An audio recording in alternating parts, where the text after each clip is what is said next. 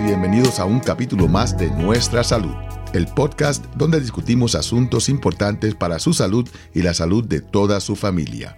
Este podcast les llega como cortesía de Commonwealth Care Alliance de Rhode Island, CCA por sus siglas en inglés. Comencemos.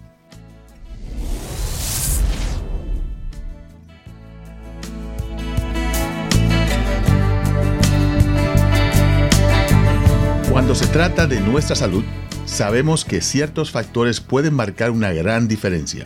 Si no vamos al médico con regularidad, no tomamos nuestros medicamentos a tiempo, no comemos bien o no hacemos ejercicio, entonces nuestra salud se verá afectada. Si no hoy, al menos en el futuro. Pero hoy vamos a hablar un poco más sobre estos factores que pueden tener consecuencias no deseadas en nuestra salud, como la vivienda o la inseguridad alimentaria. Janet Fernández Medina, trabajadora de salud comunitaria de CCA Health, Commonwealth Care Alliance por sus siglas en inglés, compartirá algunas de sus experiencias trabajando con personas que necesitaban ayuda con algunas de estas necesidades básicas del día a día y cómo pudieron obtener la ayuda y el apoyo que necesitaban. Bienvenida, Janet. Para mí es un placer. ¿Nos podrías explicar un poquito cómo los factores sociales como la inseguridad alimentaria o habitacional pueden afectar la salud? Bueno, doctor Rodríguez, honestamente esto sí afecta tanto positivamente como negativamente. Por ejemplo, muchas personas no entienden que cuando no tienen eh, recursos de, o de alimento o tal vez no tengan un lugar estable donde vivir, lo menos que piensan es que sus niveles de ansiedad eh, suben, tal vez tengan eh, problemas con, la, con los niveles de azúcar muy altos, la presión alta les suben, o sea que eso les afecta no solamente positivamente, pero también negativamente. Por eso nosotros como trabajadores de la comunidad estamos al tanto de que esto puede ser un problema grave muchas veces para la persona y tratamos siempre de ayudar. CCA Health Rhode Island está al tanto de esta situación y tenemos trabajadores en la comunidad, en este caso mi persona, para poder ayudar a nuestra comunidad. Y, te digo, esto es algo que nos afecta directamente, porque estos determinantes sociales de la salud, como la vivienda, como la alimentación, son esenciales. Y si vivimos en un lugar donde no tenemos acceso a comidas alimenticias, si vivimos en un lugar donde tenemos problemas de acceso intermitente a la electricidad, problemas con ah, transportación. Todos estos pues tienen un efecto tremendo en nuestra comunidad. Y si le añadimos a esto el lenguaje, el hecho de que muchas de nuestras personas no hablan inglés, entonces tenemos un problema bastante serio. Estoy muy de acuerdo con usted y por eso es que nosotros como trabajadores de alcance de la comunidad, eh, nuestro trabajo es coger de la mano a nuestros miembros y educarlos no solamente educarlos, empoderarlos, pero también llevarlos a los recursos necesarios para que ellos, por decirlo así, se quiten ese nivel de estrés de encima y que ellos puedan navegar en su misma comunidad conociendo todos los recursos necesarios. Y eso es importante porque hay recursos. Yo siempre he dicho de que muchas veces el problema no es la falta de recursos. Eh, en la gran mayoría de, de los casos es un problema de no conocer cuáles son los recursos disponibles, cuáles son las ayudas que eh, son disponibles y hasta cuáles son los derechos que tenemos como consumidores de salud para recibir esta ayuda, especialmente de nuestras compañías aseguradoras que muchas veces tienen estos recursos, pero la gente ni tan siquiera sabe que lo tienen. Exactamente, la educación es muy importante.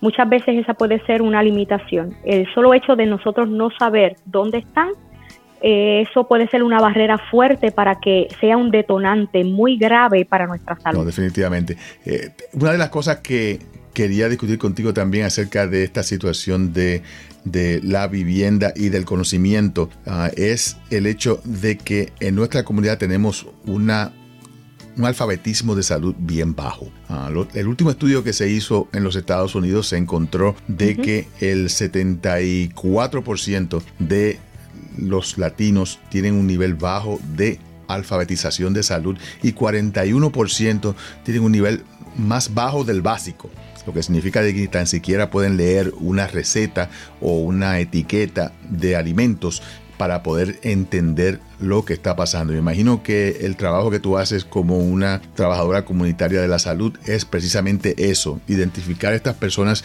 que tienen un bajo nivel de alfabetización de salud y tú te conviertes entonces en su maestra, en su abogada, en su, en su ayudante, en su guía para poder accesar a estos servicios.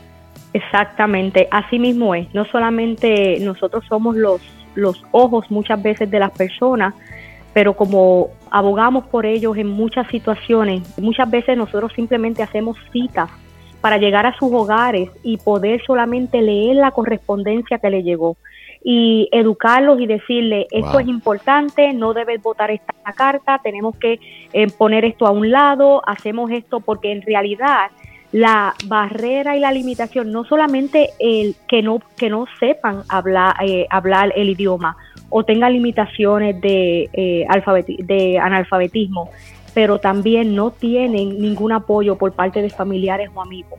Y nosotros como CCA Health Rhode Island lo que hacemos es que nos enfocamos más en esas necesidades que ellos tienen para poder hacer como un plan y identificamos a esas personas, porque una persona que tiene un apoyo por parte de un familiar o un amigo, pues sabemos que va a recibir ayuda de cualquier manera, pero estas personas que no lo tienen, ellos nosotros los agarramos de la mano y estamos ahí mano a mano con ellos para poder darles una calidad de vida y que nadie los coja de tontos en la comunidad, porque ah, eso pasa muchas veces. Fíjate, eh, yo he hablado con muchas personas, con muchos trabajadores comunitarios de la salud, con muchos proveedores de la comunidad acerca de esta situación de la falta de, de, alfabetismo de salud en nuestra comunidad, pero tú eres la primera que me menciona eso de leer las cartas de las personas. Y se me ocurre de que Fíjate, uno de los problemas que tiene el sistema de Medicaid en este momento es que como cambiaron las reglas de Medicaid, eh, muchas personas van a perder su seguro de salud.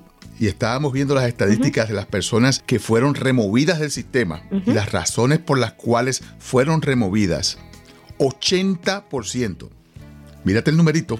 80% fueron removidos administrativamente. Eso significa de que no cambiaron su dirección, de que no abrieron su carta, de que no enviaron ah, la respuesta a Medicaid para poder seguir con su seguro de salud. Y sabemos que en ese 80% hay muchas personas que califican para Medicaid, pero que por no haber abierto la carta, contestado la carta o haber mantenido su dirección en el lugar apropiado, ah, no van a tener seguro simple y sencillamente por esa causa administrativa.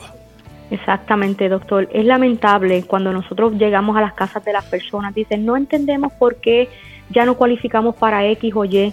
Y muchas veces nosotros solamente decimos, recibiste tal sobre. Muchas veces los sobres vienen identificados de algún color y nosotros le decimos, presta atención a esto. Cuando tú recibas esto, por favor, comunícate con nuestra, con nuestra, con nuestros números de teléfono pide hablar con un representante de nosotros, que nosotros vamos a llegar a tu casa, nosotros vamos a leer a la carta y nosotros vamos a contestar si es necesario, porque nosotros sabemos que esto es uno de los problemas más grandes que existe en nuestra comunidad. La gente perdiendo el plan médico simplemente porque no saben leer una carta. Y nosotros entendemos perfectamente, tenemos a veces que dejar todo lo que estamos haciendo para ir a resolver eso muchas veces en 24 horas. de verdad que eh, eh, es, magnífico el trabajo que ustedes hacen y, yo estoy de, verdad bien, soy el, soy el, cheerleader, como decimos, el de, los trabajadores comunitarios de la salud, porque de verdad que ustedes hacen un trabajo que nadie hace. Y esto es lo más importante que nada, que nadie está haciendo lo que ustedes hacen y, es uno de los problemas principales. Háblanos acerca de algunas de otras barreras que tú ves entre, entre tus miembros, especialmente cuando están tratando, buscando ayuda de la, para la vivienda, por ejemplo. ¿Qué, qué se lo hace difícil?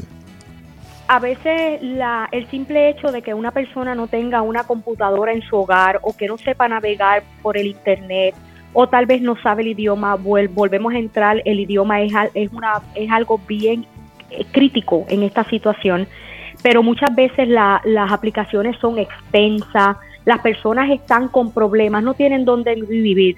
Sin embargo, nosotros llegamos con, nuestro, con nuestra computadora. A veces le tenemos que crear un correo electrónico nosotros documentamos todo lo que hacemos con esa persona cuando le creamos el correo electrónico, lo guardamos porque muchas veces ellos ni saben qué es un correo electrónico. Lo documentamos, lo guardamos, lo tenemos en nuestros archivos.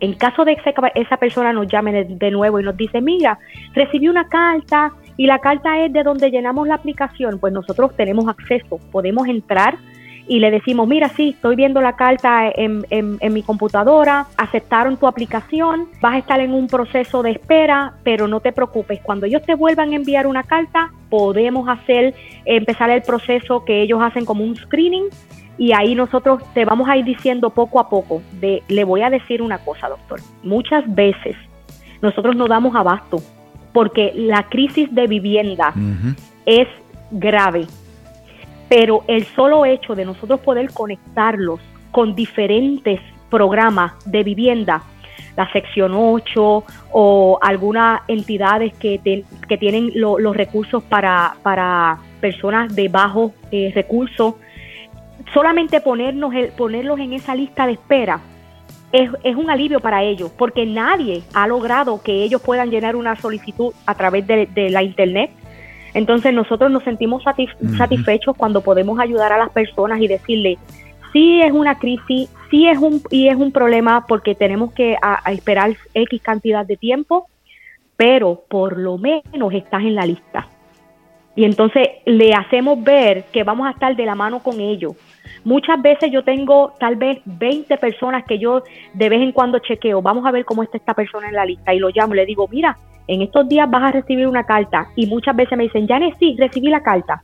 Y yo le digo, qué bien, pues ok, déjame hacer una cita, voy a ir a tu casa, eh, solamente tenemos que coger la carta, tienes que firmarla como que quieres permanecer en, esa lista de, espera y nosotros mismos nos llevamos el sobre, le ponemos el sello, eh, CCA Health le puede poner el sello y ahí mismo, o sea que nosotros hasta pagamos el sello para que la persona tenga un estrés menos. Sí, no, de verdad que es increíble el trabajo que ustedes hacen. Y, otra cosa que a veces la gente eh, no se da cuenta de cosas que para nosotros puede que sean bien simples, pero, para algunas personas es increíblemente difícil. Pues para recibir todos estos beneficios muchas veces tenemos que sacar una identificación estatal o una licencia de conducir que a veces no se puede conseguir. Y esto requiere un certificado de nacimiento, por ejemplo. Esto es crítico para algunas personas. Para mí eso, yo voy al internet enseguida, yo, yo pido mi certificado de nacimiento y ya en una semana lo tengo. Pero para muchas personas esto es, es una, una barrera eh, que, que, es de acero, que no se puede sobrepasar. Me alegro que usted comprenda eso y que esté en la misma página que nosotros. ¿Sabe por qué? Porque uno de los retos más grandes para nosotros es poder ayudar a las personas con el certificado de nacimiento. La mayoría de las personas, y le pongo el ejemplo de las personas que vienen de Puerto Rico, las personas que vienen de Puerto Rico, hay personas que no saben que no están ni registrados. Y cuando nosotros nos comunicamos con el Departamento de Salud en Puerto Rico, muchos de nosotros tenemos el número directo de la jefa grande del Departamento de Salud en Puerto Rico. Y nosotros cuando hablamos con la señora Aida, ella nos dice, esta persona no aparece registrada, esta persona tal vez funcionó toda la vida con una fe de bautismo. Entonces ahí se complica todo, pero nosotros siempre positivo. Le, le decimos a la señora Aida Costa, que es el contacto de nosotros en Puerto Rico, le decimos, señora Aida, ¿qué usted piensa sobre esto? Me dice, ella nos dice, bueno, eh, podemos esto eh, hacer como verificar si la persona puede eh, llegar hasta Puerto Rico, muchas veces no pueden llegar, pues vamos a hacerlo de esta forma. O dile a la persona que me envíe una affidavit ponchada por el por la corte de, del, del lugar donde vive. Y entonces ahí nos dan como ese acceso para poder nosotros ayudarlos, pero es un reto muy, muy difícil. Y a veces hemos logrado conseguir esos certificados de nacimiento, pero lo primero que tenemos que decirle a la gente es que tenemos que educarlos porque ellos ni sabían que no estaban registrados. Dios mío. Eh, Porque mi, mi abuela, mi abuela, mi abuela no estaba registrada. Mi abuela no estaba registrada. Eh, mi abuela nació y, no estaba registrada. Y tuvimos muchísimos problemas cuando ella tuvo que conseguir un seguro de salud, uh, ya cuando, cuando, cuando tenía que sacar el Medicare allá en Puerto Rico y nos dimos cuenta de que no estaba registrada, nunca fue registrada y como ella no trabajó en ningún lugar, ella se quedó en la casa lavando ropa, era la bandera, pues no le hacía falta ningún tipo de identificación. Ella no manejaba, así que no tenía licencia de conducir y era todo simple y sencillamente cuando la necesidad se puso grande, nos dimos cuenta de que no estaba registrada.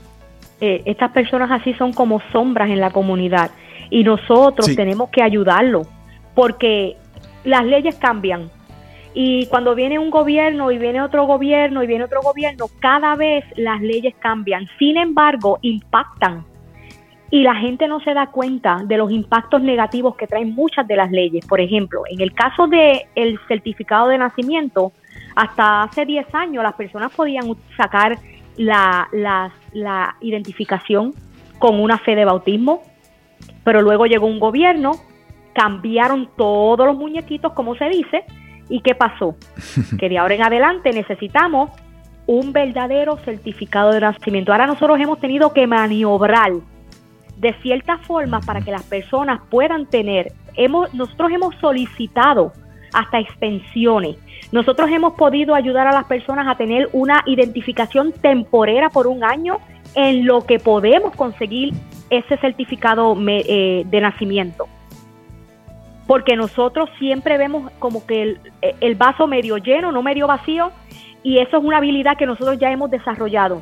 Bueno, vámonos por este lado. Si no podemos por este lado, vámonos por este otro lado. Porque en realidad tenemos que buscar la manera y buscar las mañas para poder ayudar a nuestra comunidad. Lamentablemente eso es así. Y muchas veces hemos tenido éxito, a veces no tenemos éxito, pero logramos que las personas no pierdan su, su seguro de salud, que es lo más importante, que las personas sean conectadas con, con vivienda, que las personas sean conectadas con servicios en la comunidad, aún no teniendo una identificación. Y es completa y absolutamente necesario. Háblame acerca de, de algunas de las maneras en que ustedes también ayudan a las personas a a superar estos, estos desafíos que afectan a su salud, el problema de, conseguir una vivienda, el problema de conseguir alimentos, ah, si no hay alimentos suficientes. La gente no sabe que aquí hay hambre, que la gente pasa hambre porque tienen que gastar todo su dinero en renta o en transportación y no ganan lo suficiente. Ah, a veces eh, los están tratando de desalojar de sus, de sus, de sus apartamentos porque están tarde en su pago de la renta y, ni tan siquiera saben cuáles son sus derechos y cómo es que pueden ellos de alguna manera pues batallar esa, ese reto. Exactamente, mire, nosotros cuando llegamos donde una casa y vemos muchas necesidades, nosotros lo primero que nos enfocamos es si la persona tiene alimentos y tiene un lugar seguro para vivir. Pero cuando vemos que la persona no tiene casi recursos para poder pagar o que tiene pocos, eh, recibe pocos cupones de alimento, nosotros hablamos con el, su trabajador o el manejador de caso y le decimos, esta persona tiene estas necesidades, la persona todo el dinero se le está yendo en renta, la persona no le da abasto para pagar eh, las facturas mensualmente que le llegan, porque ya todo es, se ha convertido todo en necesidad.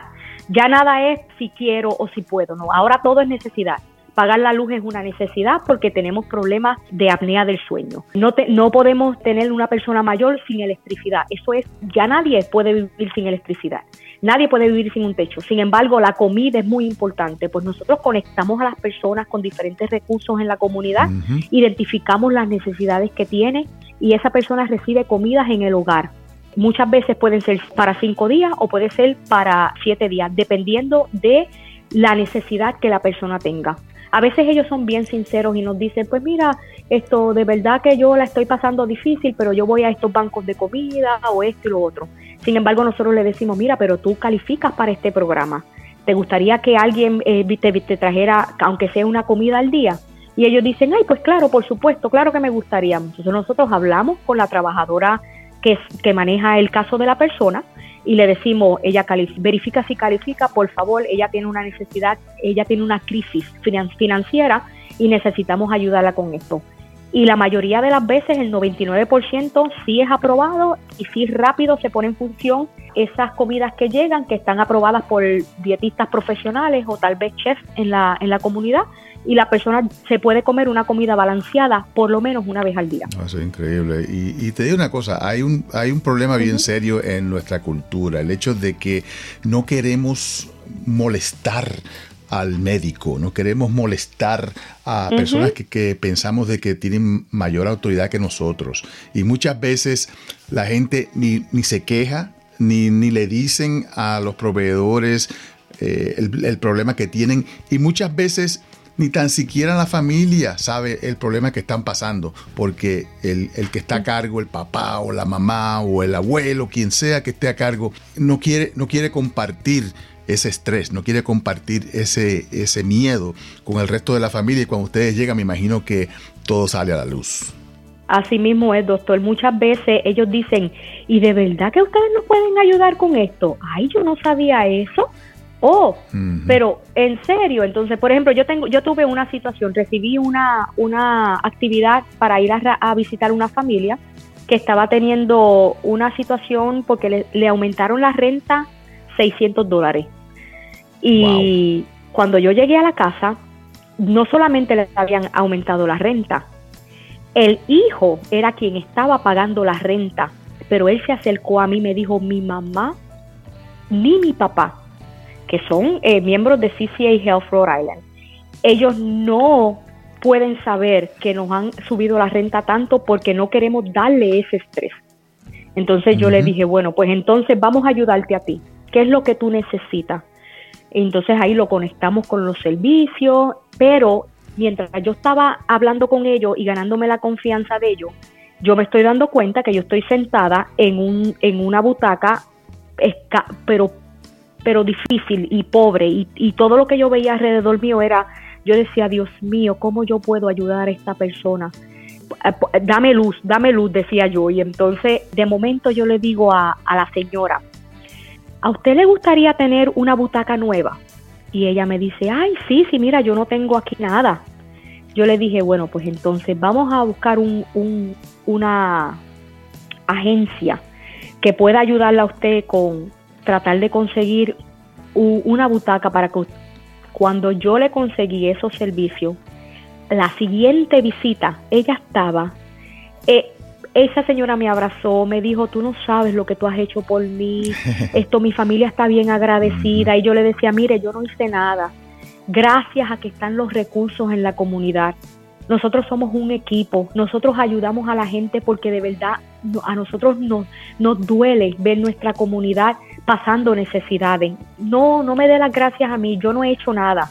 Y ella me dijo, yo quiero mandarle gracias a CCA Health. Y yo le dije, pues hágalo cuando usted quiera pero en realidad yo no me estoy llevando el mérito porque nosotros trabajamos en equipo, nosotros estamos capacitados para trabajar en equipo y cuando nosotros no sabemos los recursos, nosotros pedimos ayuda.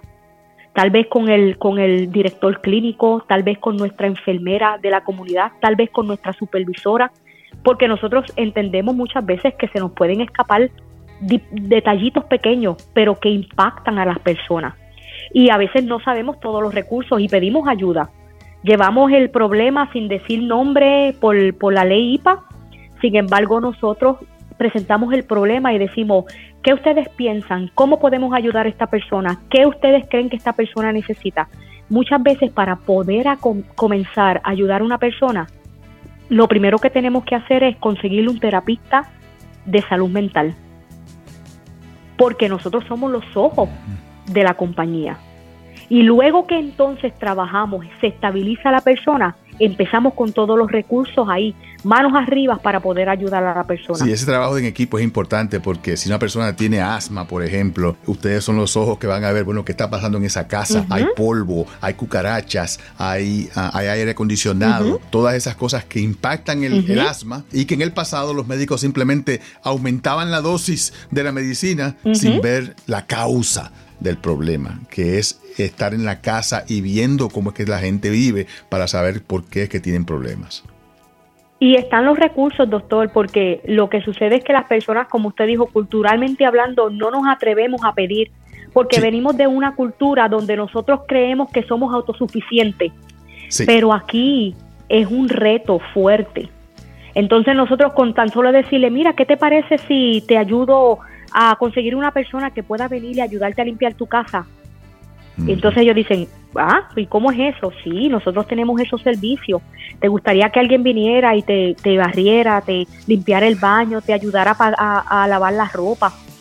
todos esos servicios están en la comunidad y están ahí para ellos. Y nosotros con mucho gusto se los ofrecemos y que todos tienen un impacto en la salud, que es lo más importante. La salud lo envuelve todo. Todo a nuestro alrededor puede ayudar a mantener nuestra salud o a empeorarla. Así que, ¿qué tú le sugieres a las personas que tengan ah, dificultades, por ejemplo, con la vivienda, con alimentación u otras necesidades que afecten su salud? ¿Qué pueden hacer? Bueno, lo primero que nada es que tienen que conocer cuáles son los recursos que hay en la comunidad que no se sientan eh, tímidos en pedir ayuda. Nosotros estamos aquí para ayudarlos. Ellos pueden comunicarse con nuestro seguro de salud, en este caso CFA Health Rhode Island va a estar ahí y en caso de que nos, ellos no califiquen para el seguro, los vamos a conectar con, con una persona que sí los puede ayudar, porque nosotros estamos para nuestra comunidad. La educación es muy importante, doctor. El buscar, el, el empoderamiento es crucial para poder hacer que las personas caminen solas en la comunidad, porque una comunidad saludable es impactante, pero si nosotros no, no, no vemos tanta crisis y tantos problemas y las personas quieren permanecer en esa situación nunca van a mejorar, nunca van a mejorar su salud, nunca van a echar para, para adelante como nosotros decimos. Y nosotros culturalmente nos gusta ver la diversidad que hay. En una, en una comunidad hay una gama de colores, una gama de culturas. Y nosotros estamos aquí sin discriminar a nadie para ayudar a toda nuestra comunidad. Y qué suerte tenemos que tenemos personas como tú, Janet, que están en ese trabajo comunitario, abogando, ayudando, rompiendo barreras y manteniendo la salud de toda nuestra comunidad. De verdad que te agradezco el trabajo que estás haciendo y yo sé que eh, son muchas las personas que tienen ese mismo agradecimiento de todo tu trabajo y de todos los trabajadores comunitarios de la salud. De verdad que gracias por lo que haces y gracias por estar conmigo en el día de hoy. Gracias a usted, doctor, y continúe con su excelente trabajo ayudando a las personas también en nuestra comunidad y que Dios lo bendiga. Bueno, muchas gracias y gracias a todos ustedes por estar con nosotros en el día de hoy. Recuerde que esta y mucha más información la pueden conseguir en nuestro sitio web nuestrasalud.com, donde tenemos una lista de médicos que atienden en español, una lista de estudios clínicos, muchos podcasts y vídeos y una enciclopedia médica para que usted sea un consumidor informado de la salud. Gracias por estar con nosotros en el día de hoy y gracias a CCA Health Rhode Island por su patrocinio. Se despide de ustedes su servidor de siempre, el doctor Pablo Rodríguez. Esta fue una producción de Nuestra Salud Productions.